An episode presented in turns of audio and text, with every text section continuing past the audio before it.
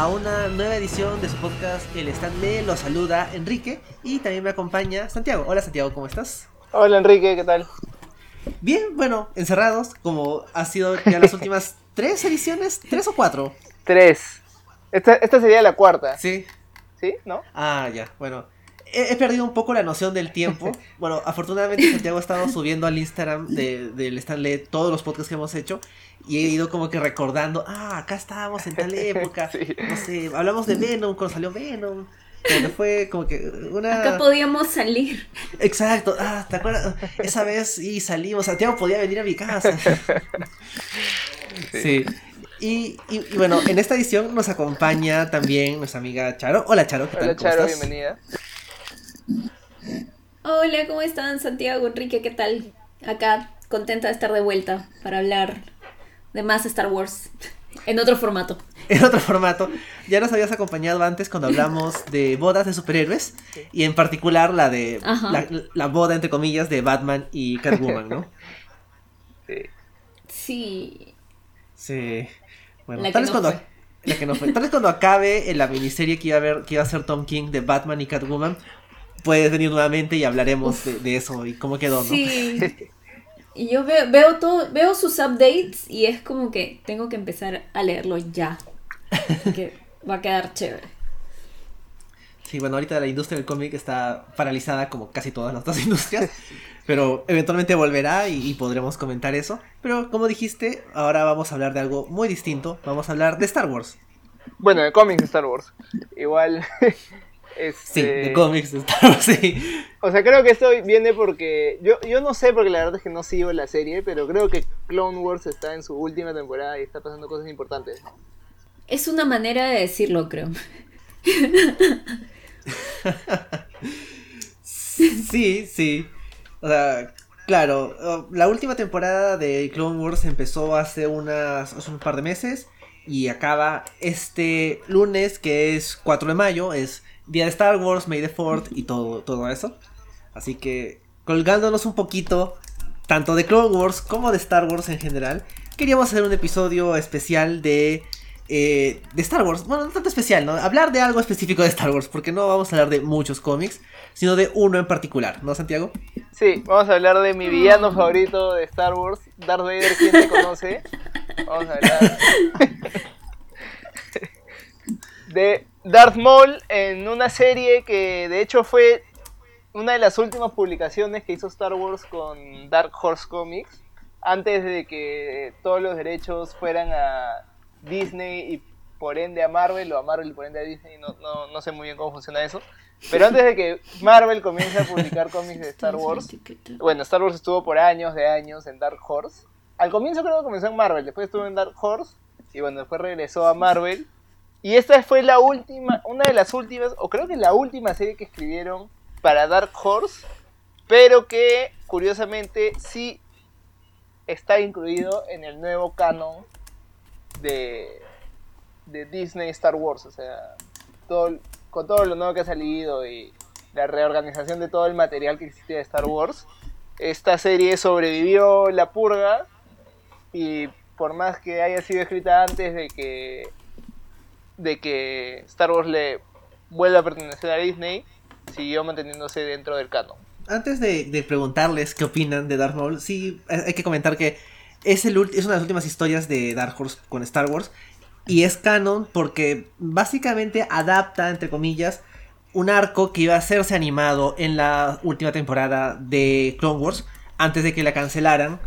Bueno, creo que después de que la cancelaran una vez y la reviviera Netflix y luego la cancelaron nuevamente, y ya tenían los guiones hechos, y ahí vino la cancelación y alguien dijo, bueno, lo adaptaremos a cómic, ¿no? Tenemos el- la mitad del trabajo hecha, o bueno, un tercio del trabajo, y lo convirtieron en este cómic de cuatro números, que es escrito por eh, Jeremy Barlow y dibujado por Juan Frigueri.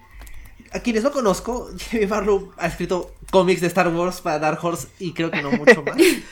Y, y a Frigueri tampoco lo, lo conozco, pero bueno, ese, ese es la- el origen de, de esta historia es básicamente eh, para llenar ese vacío de trama entre lo último que vimos de Darth Maul en Clone Wars y como no lo, no, no lo, no lo habíamos vuelto a ver hasta que lo volvimos a ver la semana, hace un par de semanas, eh, en la última temporada de Clone Wars que está saliendo este año por Disney Plus.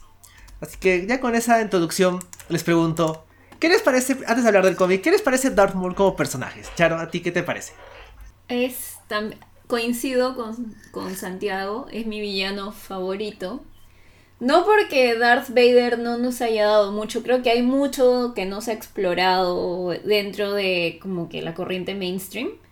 O sea, creo que es un gran personaje, pero Maul es una delicia de personaje, o sea, es creo que la maldad más pura porque, o sea, en realidad él sabe que no va a ganar o que no va a conseguir algo porque él puede ver qué es lo que va a suceder y sin embargo él está ahí tratando de desestabilizar a los que él considera no necesariamente sus enemigos porque creo que a los que se enfrenta los siente como que muy iguales, ¿no? Es como que son dignos de ser sus oponentes. O sea, es, es casi un Joker, creo. interesante. lo amo. Sí, y amo a Sam Whitworth que sé que no tiene que ver con el cómic, pero siempre no está de más decirlo. No está de más. Y bueno, Santiago, a ti, como mencionas, te encanta el personaje, ¿no? Sí, bueno, eh, demándenme por ser joven, pero la primera película de Star Wars que yo vi fue La amenaza fantasma. Y simplemente me pareció alucinante, totalmente alucinante el villano, porque era... Bueno, primero que visualmente es bravazo. Y o sea, su, su sable doble y sus piruetas y todo, me parecían bravazos. Yo de, de, chico nunca me había dado cuenta de que el pata dice solo tres palabras en la película, pero me encantaba, me encantaba el personaje y de hecho me disgustaba que lo hubieran matado tan fácilmente, no fácilmente, pero de que lo hubieran matado y nunca más hubiéramos podido ver nada más de él. Y después de años, de fácil más de 10 años, me enteré de que no estaba muerto, andaba de parranda y que, o sea, estaba vivo y, estaba apareciendo en Clone Wars. Yo no sigo la serie de, Clone Wars, eh, he visto algunos capítulos, pero no me gusta el estilo de animación. Pero cuando me enteré que Darth Maul estaba ahí, comencé a ver exclusivamente los capítulos de Darth Maul porque me, me gusta tanto el personaje que simplemente quería consumir más de él. Y por más de que ya me adelanto un poco, este cómic no me ha encantado, me da mucho gusto igual poder seguir viendo cosas de él. Claro que este cómic es de hace años igual, ¿no? Pero recién lo leo. Y, me gusta que haya productos sobre Darth Maul. Sí, sí, a mí también creo que, bueno, no, vi, no vi episodio 1 en el cine, pero sí fue como que la primera película de Star Wars que, que salió durante mi época, como bueno, aplica para los tres. Y de todos modos, en el, en el material promocional había bastante de Darth Maul y siempre como que, oh, qué miedo me da este tipo, pero qué, qué chévere se ve. Y cuando fue eventualmente revivido en Clone Wars también me llamó bastante la atención porque era una idea terrible, a toda, como que entendía que era una idea terrible, pero finalmente cuando vi lo que hicieron con él en, en Clone Wars y eventualmente en Star Wars Rebels, al final ha sido como que, qué genial, qué bueno que no dejaron que el personaje se desperdicie y le dieron un arco súper interesante. Y claro, ahí aporta mucho, como decía Charo, por ejemplo, eh, la voz de Sam Witwer, que claro, en contraste con el Darth Maul de episodio 1, que como dices tiene tres líneas, en Clone Wars y en Rebels habla un montón, pero ahí le sacan todo el jugo a, a Witwer, que es muy buen actor de voz y realmente le encanta el personaje. Y aquí, bueno, bueno, esto es un cómic, así que dejamos de lado toda la parte de, voz, pero de todos modos es un... Es parte del personaje, eh, la forma como eventualmente fue mejorado para, las series animadas. Y bueno, ya, ya entraremos al cómic en un, en un ratito, ¿no? Este, también algo que quiero comentar es que la una de las películas más flojas, y eso, ¿eh? que hay varias flojas de Star Wars, me pareció Han Solo, no porque fuera mala, porque no me parece mala película, pero pero claro, es, es para, para que se vayan dos horas de la vida. pero el final cuando sal, cuando apareció Moll y bueno, con, con, el mismo actor, ¿cómo se llama el pata? Ray Ray Park, me o sea, me encantó. la verdad es que fui a ver la película bien tarde y me estaba medio quedando dormido en momentos, no me llegué a quedar dormido pero estaba cabeceando Y al final, porque es creo que la última o penúltima escena, cuando aparece él, me desperté y me fui a mi casa emocionadísimo porque había vuelto a ver en el cine a, a, Darth Maul, que es un villano que me encantó desde la primera cosa de Star Wars que vi en mi vida. Así que estaba feliz. Ah, me estás haciendo sentir bien anciana. Eso hace siempre Santiago, así que e, es inevitable. No, no podemos. tendríamos que traer un, alguien invitado que haya nacido en el 98 para que le haga lo mismo. Es un Padawan, es un Youngling. Es el, ahí les he pasado al chat, que no sé si esto debe salir en el programa, pero les he pasado al chat la compilación de todas las escenas de Darth Maul en Rebels, como para que te animes a ver Rebels. Dura menos que Clone Wars. Mira, mira Rebels, este, Santiago. Sí. Es buenísimo. No sé, yo no soy objetivo. Demora un poquito los primeros cuatro personas. sí, es verdad. Tiene un, es una serie que tiene un lugar especial en nuestro corazón. Sí. Bueno, y ya con esa introducción que demuestra nuestra, no sé, poca objetividad, creo que podemos entrar a hablar del cómic. Antes de eso, les recordamos que todas las ediciones anteriores del Stanley están en Anchor, Spotify, iTunes e Evox. Y también nos pueden encontrar en Instagram como eh, el Stanley Podcast. Y ahí pueden ver todo lo que hemos comentado. De hecho, nuestras últimas treinta y tantas fotos son de lo que hemos ido comentando en estos tres años de existencia. Así que bueno, ahí nos pueden encontrar por si, ah, para que vean lo variado que ha sido un poquito más Marvel que, de otra cosa. Técnicamente esto cuenta como Dark Horse, así que no me siento tan parcializado. y bueno, ya con esa introducción, creo que puedo pasar a preguntarles ¿Qué les pareció el cómic? Y ahora ya pueden entrar a hablar con spoilers.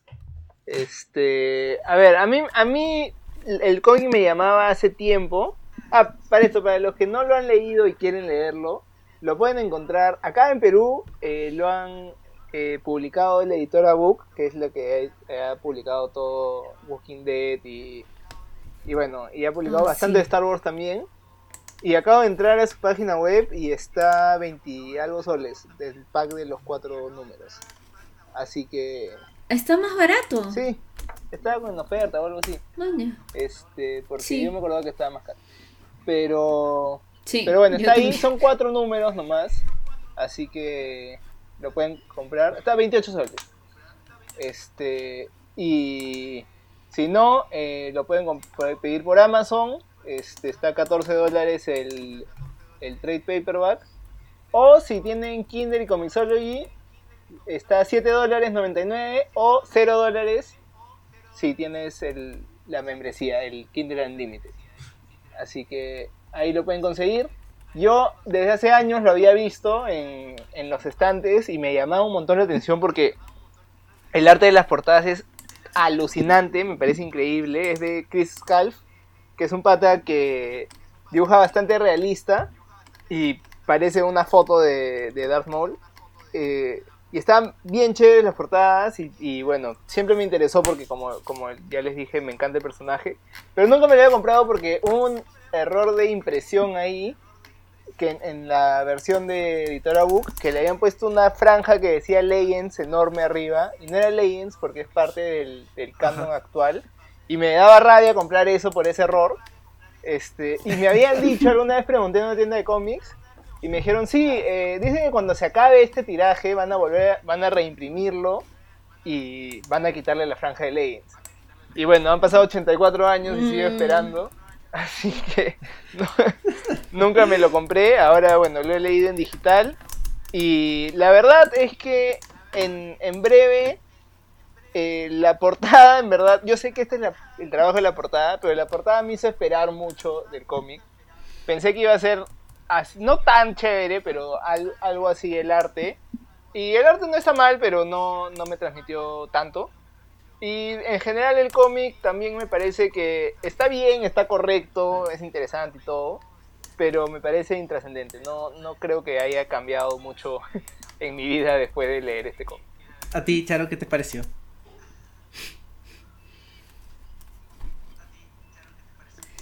Eh, opino exactamente lo mismo, o sea, siento que responde a, la necesidad de comenzar a, cerrar algunos cabos sueltos este, luego de que cancelaran Clone Wars.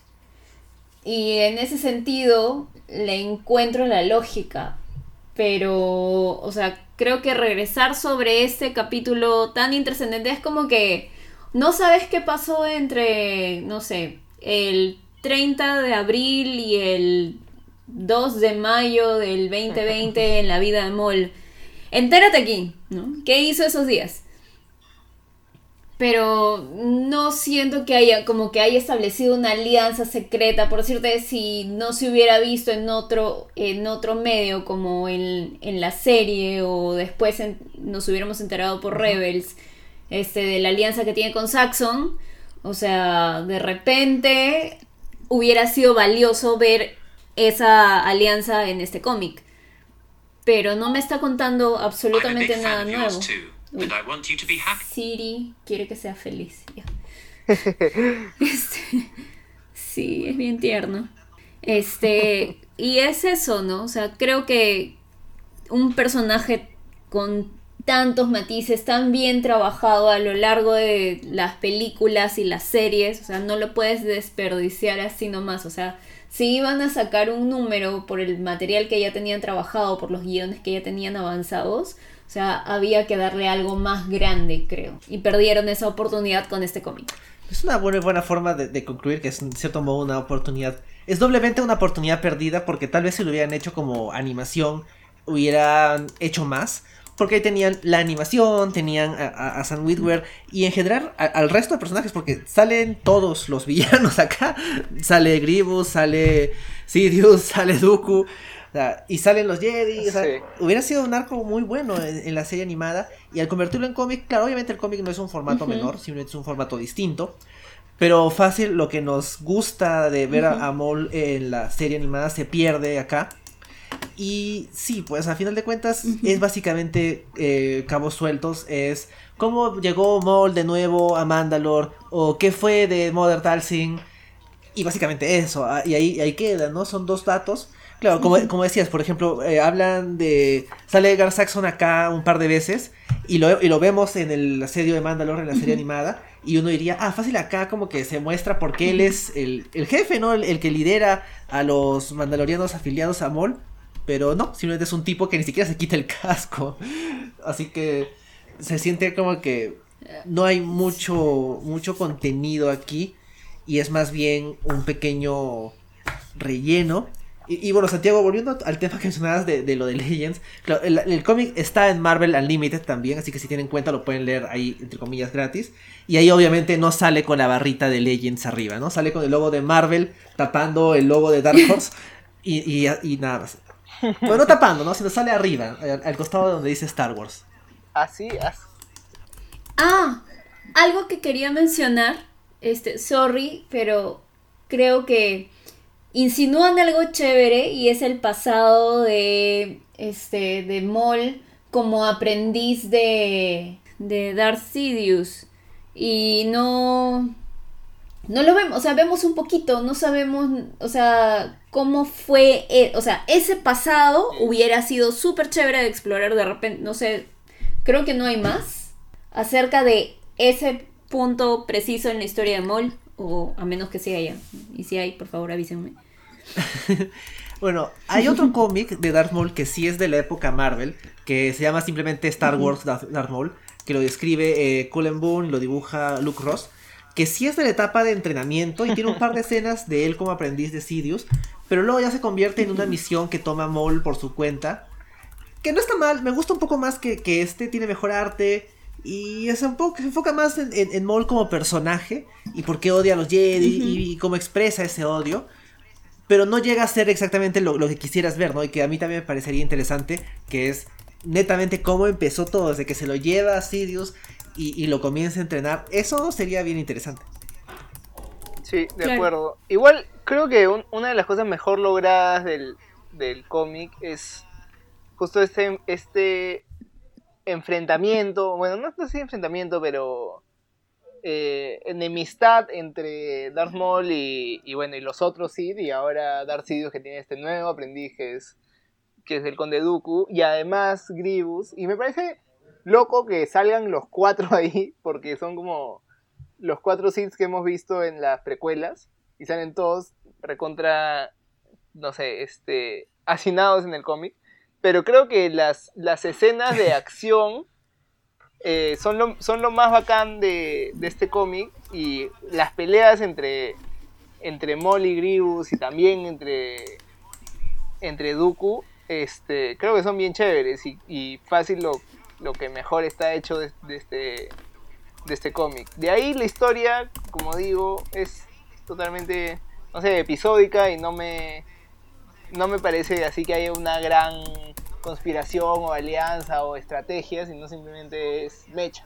Claro, cuando viene la mecha es chévere, pero no, no es mucho más que eso, ¿no?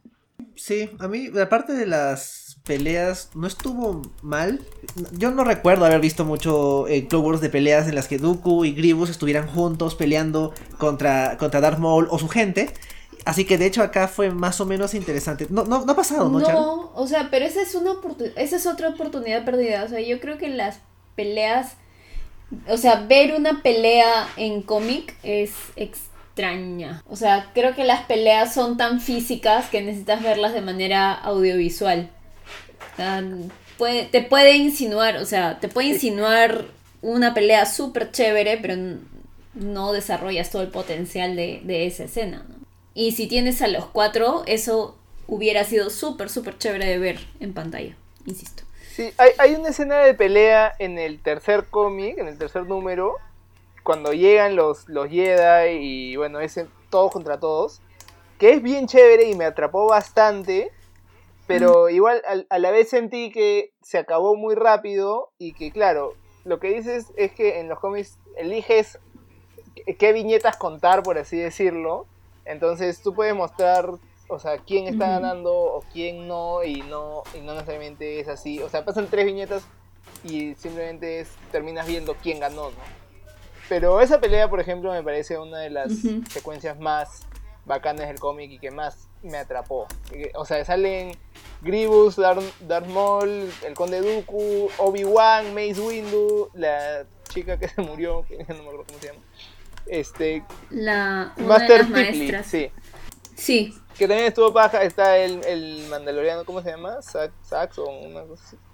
Saxon. Este, Gar que, Saxon. bueno, que yo no lo había visto antes y su, su traje me parece bravazo, Sí. o sea, es como que un mandal bueno, es un mandaloriano vestido de, de Maul. ¿cómo se llama? Sí, ¿cómo se llama su especie? La especie de Mol.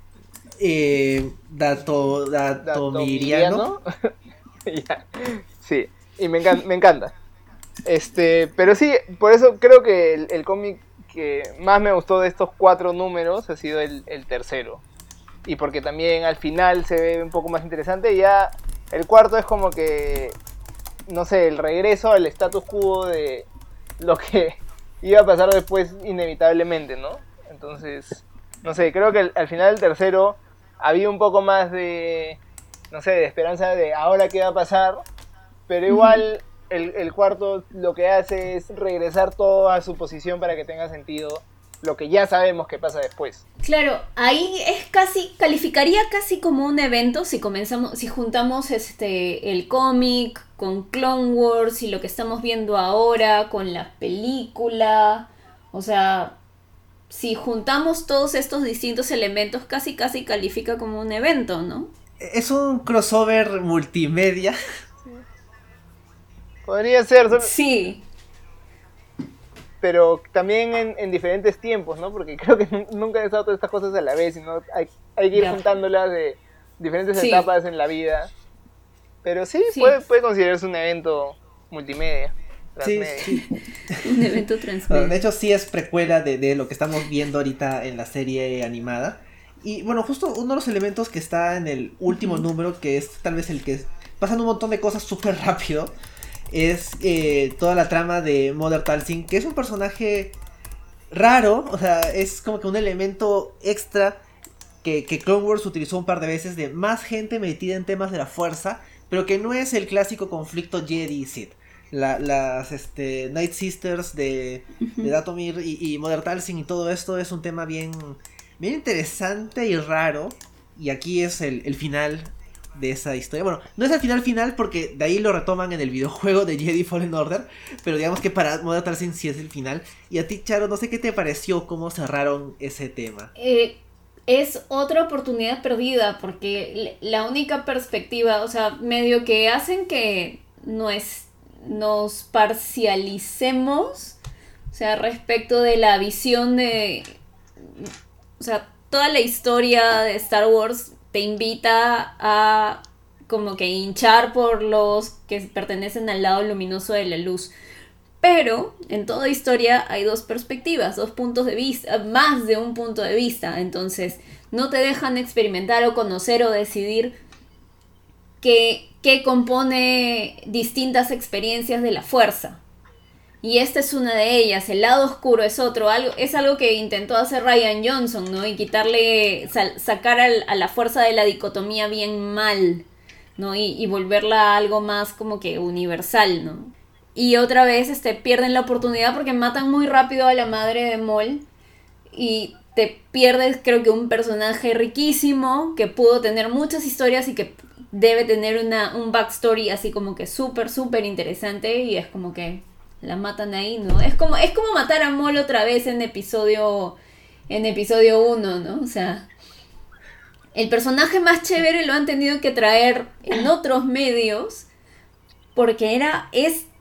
A mí particularmente me parece que es el villano más interesante de, todo Star Wars. Igual quiero mucho a, a Anakin, pero.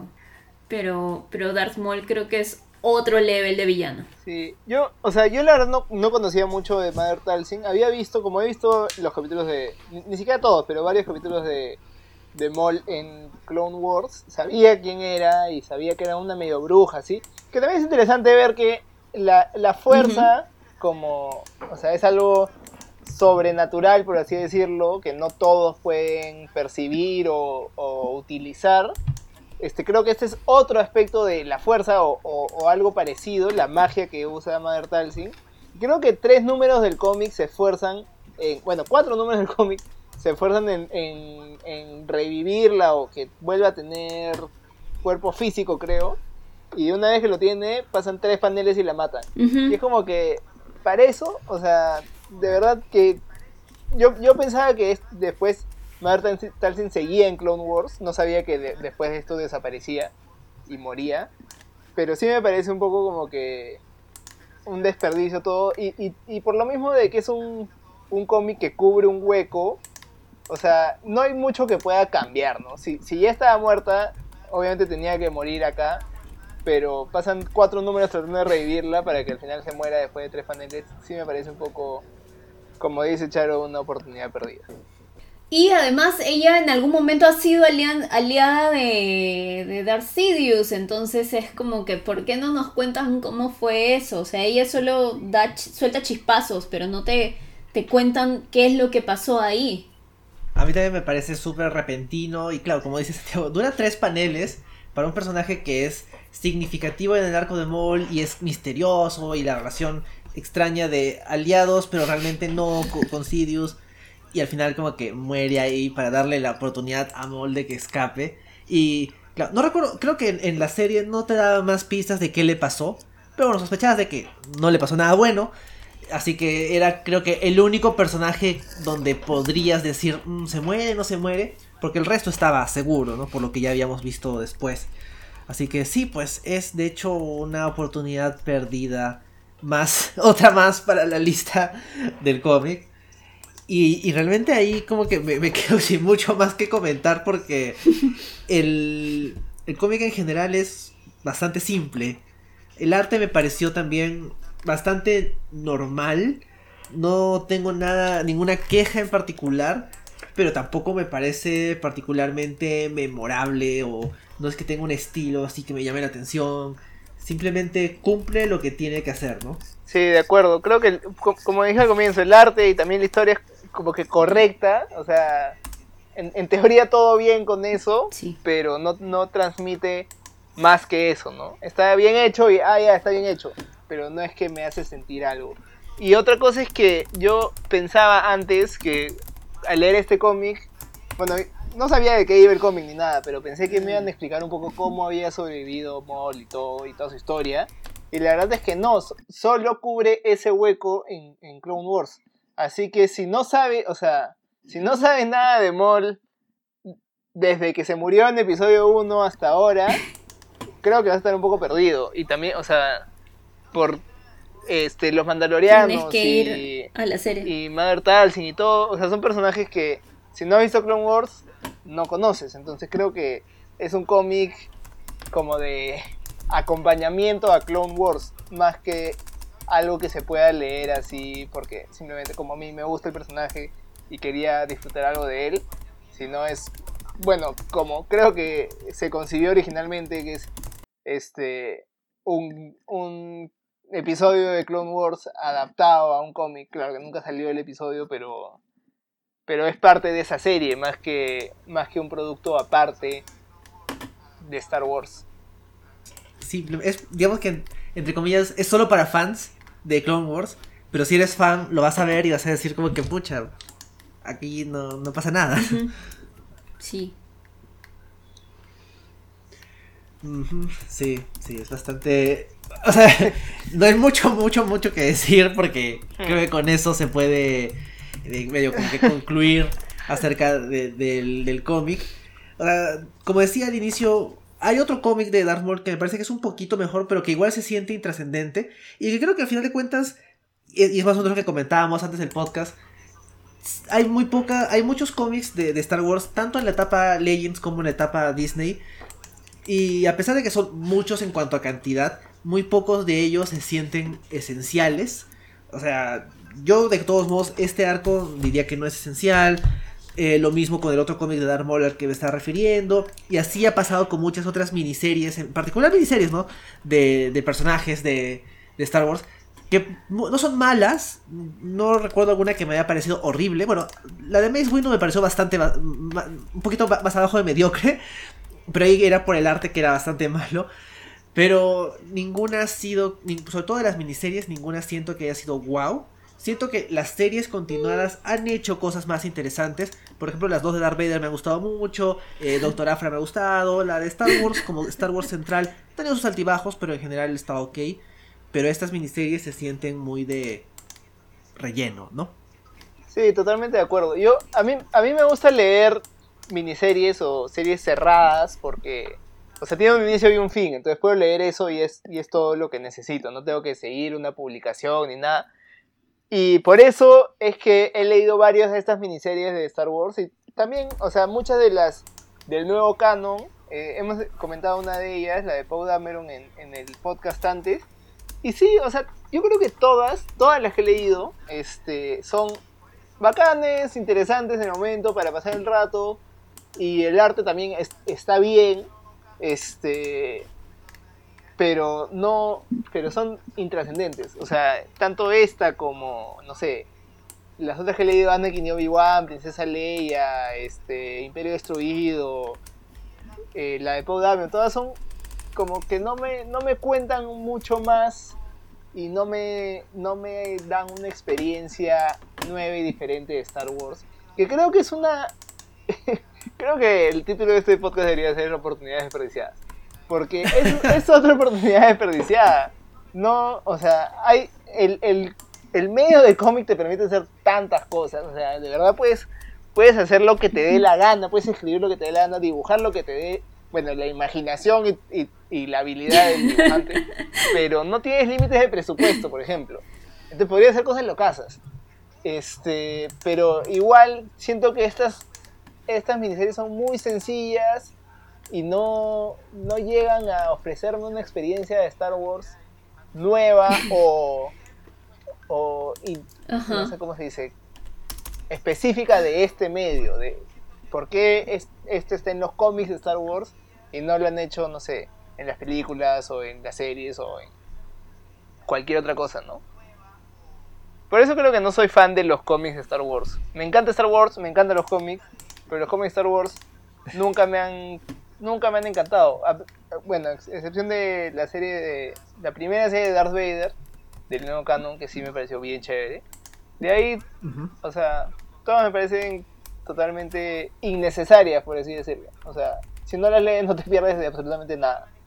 Eh, bueno, a mí la, segunda la, segunda serie de Darth Vader me gustó bastante. Me parece que es incluso mejor que la primera. Pero sí, siento que no hay mucho aprovechar el, formato cómic. Y es una oportunidad desaprovechada. sí, y creo que con eso podemos ir concluyendo el podcast. No sé si, si eh, tendrías algo más que, decir ya para, para cerrar esta, esta edición.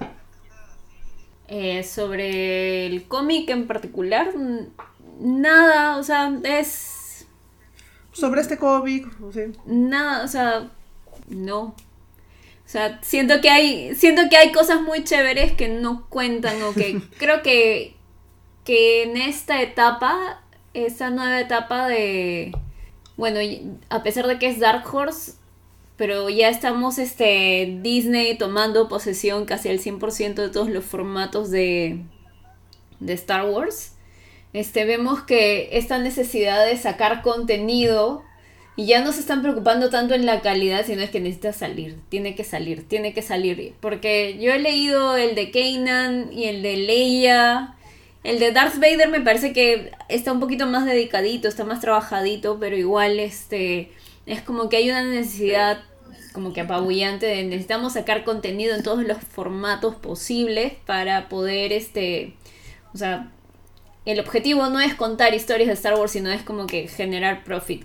Y eso es una pena, porque hay un montón de historias muy chéveres por ser contadas, pero es como que en lugar de decidir y de, estudiar la situación un poquito mejor, es como que creo que se mandaron, no sé, producción en masa, sin dedicarle mucho a, a qué es lo que se estaba haciendo, ¿no? Sí, sí, pues de hecho creo que el único punto a favor que le daría la era Marvel de los cómics de, Star Wars es que, o sea, con el respeto que, merece Jeremy Barlow, no sé quién es, por lo menos eh, Marvel sí le ha puesto, sí le ha dado sus cómics de Star Wars a, gente con un poquito más de, nombre, por ejemplo el cómic central de Star Wars por varios años los escribía Jason Aaron, que es un buen escritor, o por ejemplo el de Darth Vader, primero lo escribió Kieron Gillen, que también es un muy buen escritor. Actualmente lo escribe Greg Pak, que también es muy bueno. Y, ha ido tratando de, de darle a, su, a su establo de, talentos la oportunidad de escribir Star Wars. No les ha ido tan bien porque ha sido trabajo bastante olvidable en muchos de los casos. Pero bueno, por lo menos no ha sido, no se siente como que un poco random, con el respeto que merece la gente que ha escrito para, para Legends y, Dark Horse, ¿no? Pero digamos que acá es como que, oh, eh, Jason Aaron está escribiendo Star Wars, o sea, Jason Aaron no es cualquier tipo. No le fue tan bien al final, pero al menos empezó bien. Bueno. Bueno. Creo que eso sí ha sido todo. Esperemos de que... Eh, sí. O sea, creo, creo, que, creo que estamos terminando un, poco, no sé, en negativo. Solo quiero decir, para, para eh, levantar un poco la moral sobre este cómic en general, que igual, o sea, a pesar de que no ha sido todo lo que me esperaba, igual me, me dio mucho gusto consumir Darth Maul. O sea, de verdad que lo extrañaba, lo necesitaba en mi vida. Y me gustó, este, me gustó que haya algo dedicado a él y en el que él sea el protagonista y que lo haya podido leer y que bueno, cualquiera lo puede leer si, si, se consigue el cómic. Así que, o sea, en general, eh, me alegro de haber leído el cómic y, o sea, no sé, creo que, no, eso, me, me alegro de, de, de, haberlo leído y, y, haber tenido un poco más de, de Darth Maul en mi vida bueno, nosotros tendremos un poquito más porque vamos a ver Clone Wars, los dos episodios que quedan. Sí. sí. sí, sí. Y de hecho, va a ser mejor, ¿no, Charo? Uf, de hecho, o sea, no es por nada, no es por nada, es que creo que es como que es un pedacito, es un, una mirada chiquitita a un punto casi insignificante en toda la historia de el personajazo que es Maul. Es eso, de repente, de repente es una historia súper chévere, pero porque conocemos al personaje y nos emocionamos y sabemos lo que ha pasado antes y lo que le va a suceder después es que tú sientes este episodio es como que, ah, bueno, sí, sí, pues, es un agente del caos. Mole es muy, muy, este, muy Joker, creo. Ahora que me pongo a pensar. Interesante. Es una perspectiva interesante. La podremos discutir Sí. más a fondo cuando hablemos de, la serie animada en, en un par de semanas. y, y bueno, eso sería todo. Charo, muchas gracias por habernos acompañado en esta edición. De Nada, ha sido diver. Ay, sí, ha sido chévere. De verdad, igual, todo es bonito. Es bonito Star Wars. En todos sus formatos. Sí, qué bueno volver a tenerte. Sí, sí. Esperemos eventualmente volver a hablar de Star Wars y, y te avisaremos también. Yeah. Sí. Genial. Y, y bueno, eso sería todo, ¿no, Santiago? Creo que nos podemos ir despidiendo. Sí. Sí, creo que acá termina con esperanzas. Ahora sí, nuestro último podcast en cuarentena. Ojalá. Oh, Dios, sí, ya todo. cada- como el podcast sale cada 15 días, está muy asociado a los 15 días que dura cada, cada cuarentena. Sí. Pero bueno, en teoría, en el mejor de los casos, el siguiente podcast. Claro, no estaremos libres porque igual hay un montón, va a haber un montón de restricciones, Sí. pero en el mejor de los casos ya no estaremos en cuarentena. En fin, Sí. vamos a ver qué tal nos va. Ojalá. Ojalá. Ojalá. Ya. Les vamos contando. Sí, bueno, ustedes van a estar igual. Si se van a enterar. Sí, se van a dar cuenta. Así que, bueno, en fin, eso ha sido todo por esta edición. Nuevamente, muchas gracias, Charo, por acompañarnos. Ay, gracias a ustedes por la invitación. Ha sido Y- súper chévere. Sí, ha sido divertido. Adiós, Santiago. Adiós a todos. Bye. Chao. Chao. Y bueno, May the Fourth be with you, ya que se acerca la Ay, fecha. sí. Que la fuerza los acompañe. Adiós. Adiós. Adiós.